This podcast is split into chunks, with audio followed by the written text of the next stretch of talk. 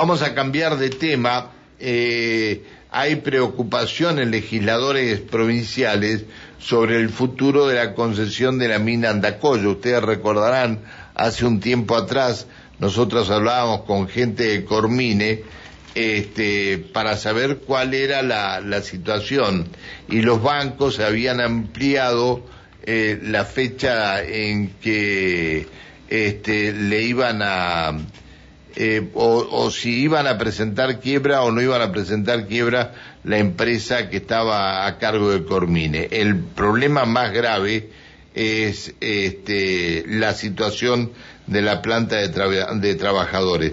La diputada Soledad Martínez del Frente de Todos está buscando información por, eh, de, de, de esto. ¿Cómo le va, diputada? Buen día. Hola Pancho, buenos días. Buenos días a toda la audiencia de la radio. Muchas gracias por atendernos, eh, diputada. Eh, diputada, este, bueno, en un, en un momento se nos informó, mm, si mal no recuerdo, eh, de parte de Cormine que los trabajadores de, de, de la mina ahí en Andacoyo, de Andacoyo Gol Sociedad Anónima, este, estarían percibiendo sus saberes de por parte del gobierno. ¿Qué sabe usted de esto? Bueno, entre otras cosas, estamos procurando recabar información eh, eh, de eso también.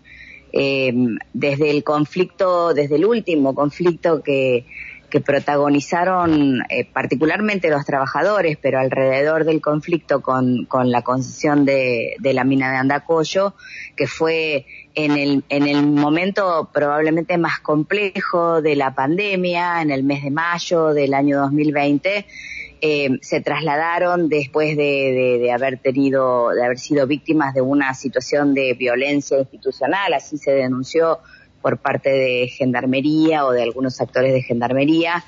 Eh, se trasladaron eh, hacia Neuquén Capital y cortaron la ruta por cerca de una semana Em, ese, ese conflicto se levantó merced a una intervención de la Fiscalía eh, y de una suerte de mediación que se instrumentó allí en la Fiscalía General de la provincia.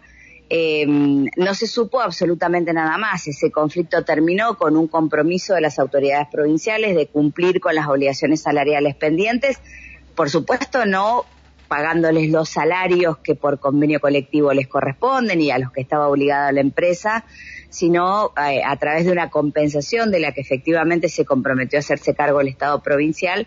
Pero bueno, de ello no supimos nada más hasta que hace unos meses, perdón, unas semanas, se conoció que la quiebra, que en aquel momento, 2020, era inminente de la empresa, eh, podría evitarse mediante una oferta que una nueva empresa había eh, había realizado. De eso no, supimos absolutamente nada más. Los trabajadores, el sindicato no tienen información de, nada de ello y, bueno, no queremos eh, enterarnos nuevamente frente a una situación de enorme conflicto como el que ocurrió en el 2020. Por eso estamos preguntándole a la Secretaría de Energía, entre otras cosas, cuál es la situación de los eh, casi 140 trabajadores eh, que están vinculados allí a la planta, cuál es la situación de la quiebra, de quién se trataría esta empresa, de quién se trata esa empresa que haría, eh, así como se presentó una oferta para rescatar la quiebra,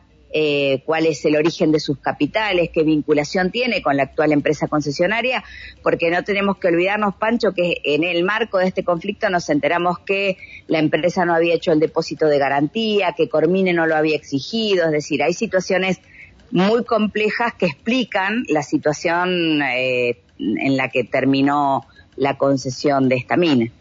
Eh, está bien. Ahora, diputada, esto este, si no es respondido, eh, ¿qué pueden hacer ustedes en diputados? Bueno, como poder tenemos herramientas en la, en la Constitución que nos permiten desde una interpelación hasta los, a los ministros, eh, hasta otras herramientas que podríamos, por ejemplo, eh, vincularnos con la sindicatura de la quiebra para, para poder conocer el estado actual del expediente judicial.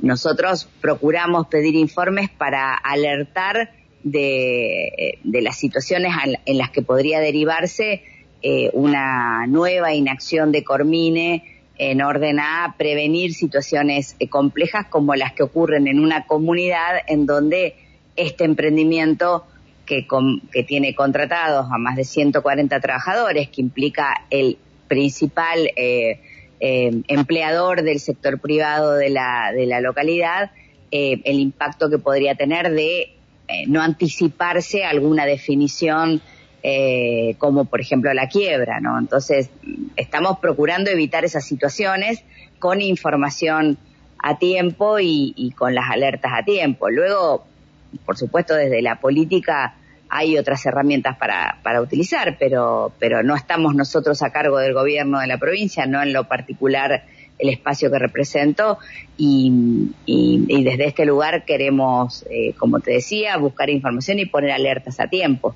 Está bien, está. Bueno, eh, solamente habría que esperar. Sí, esperamos que tenga, nosotros hemos presentado un proyecto de resolución y estaremos eh, formalizando un pedido de informe directo a la Secretaría de Energía eh, para, anticipar algunos tiempos y, esperemos que esto por lo menos sea parte del debate. La tesitura de la legislatura habitualmente es antes de darle tratamiento en, eh, en el recinto, se remiten informes directamente por las presidencias de las comisiones correspondientes y en algunos casos hay más suerte que en otros y logramos que se nos respondan. Esperemos que, que con esto pase, pase eso. Eh, es sencillo el pedido de informe, son cinco puntos y, y, nos gustaría tener la información eh, oficial y no solo la que registran los medios periodísticos. Está bien, está bien. Diputada, eh, esperemos que pronto se conozca esto. Le agradezco que nos haya atendido. ¿eh? Muchísimas gracias a ustedes, Pancho. Buenos días. Que siga muy bien, hasta luego, buen día. El diálogo que manteníamos con la diputada Soledad Martínez del Frente de Todos, que busca información sobre el proceso de concesión y la situación de los trabajadores de la mina de, de.